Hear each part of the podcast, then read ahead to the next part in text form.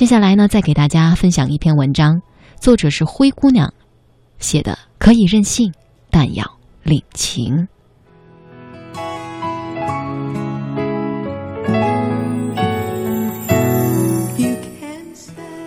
过年回家，进门就听到一群亲戚对着表妹，你一言我一语的催着她生孩子的事情，再不生就来不及啦，养儿防老啊，有个孩子你心里就踏实啦。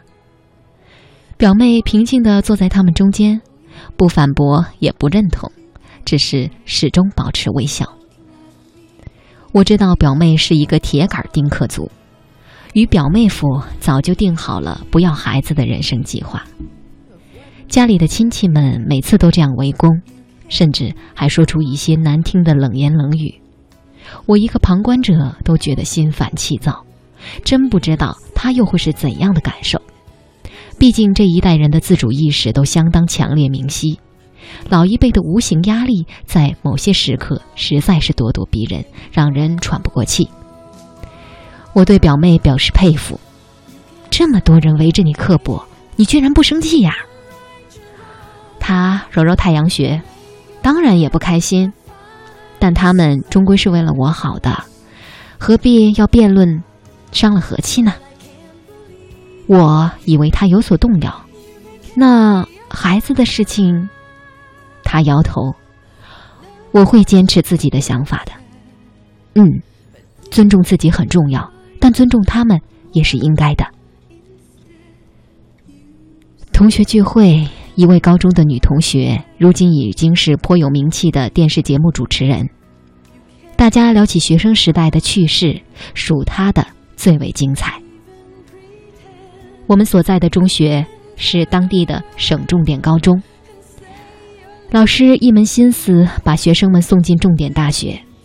和现在万人空巷报考中戏北电不同，那个时候考艺术类院校还被批为邪门歪道。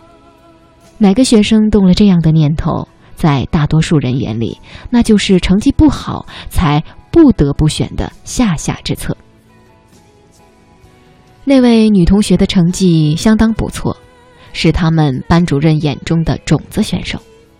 突然有一天，我听闻她要去参加某高校播音主持系的艺术类提前考试，同学们纷纷议论，班主任更是气得七窍生烟，把他揪到了办公室去劈头盖脸的狠批一顿。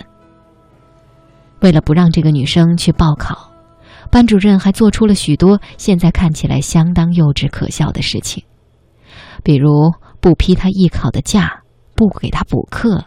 甚至扬言，他要去报名，就不允许他参加最后的模拟考试。我们都记得那段时间，这位女同学非常不好过。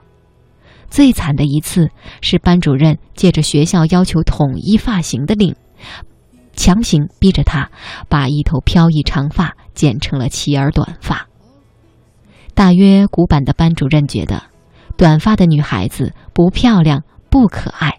应该没有哪所不长眼的学校收留她了。女同学倒也争气，克服了重重困难，顶着蘑菇头，硬是去考了一个专业成绩前三名。高考时顺利的进入北京某校的播音系，毕业后进了电视台，做了双语主持人，混得风生水起。聊得多了，我都开始替当年的他打抱不平。有人义愤填膺地说：“你就该回学校，在那个老师面前好好转一圈，让他看看你现在过得有多好。”他微笑说：“我啊，倒是真想回学校见见他，不是示威，而是感激。当年如果不是怕我将来会后悔，他又怎么会百般阻挠呢？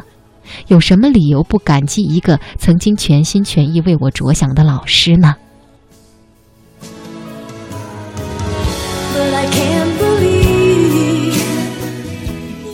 读《神雕侠侣》，杨过幼年受尽委屈，性格敏感叛逆，自卑自傲，这一世都为自己而活，甚至不顾及世人眼光，打破传统，只与小龙女双宿双飞。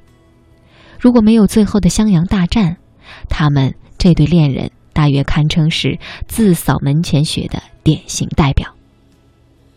但杨过依旧可爱，只因为他清楚知道谁对他坏，谁对他好。他以欧阳锋为父，亲昵依恋，始终记得郭伯伯对他的恩情，谅解了郭芙断臂之仇，还给小郭襄一场浪漫无比的烟花之礼。他从不背叛自己的心，知情知义，知恩图报。与顶天立地的立地的三百六十度无死角的正义大侠们相比，这样的活法似乎更讨人喜欢一点儿。只恩只因真实鲜活。偶然看到国内知名编剧史航先生的微博，他评杨过，一语直中心弦。人生贵在任性而领情，过儿便是。多妙的一句“人生贵在任性而领情”，换种简单的说法，便是活出自我，感恩生活。但凡这样的生命，都配得上“君子”二字，既不泯灭梦想，又不轻慢沿途各色风光。谢君曾相邀，此行阳关道，如今走的自如，却不代表阳关道不好。道一谢字是理所应当的礼貌。活过这一遭，需兼备坚持与修养，才不枉当初选了那一座任性而又精彩的独木桥。So easily, but you can't say you don't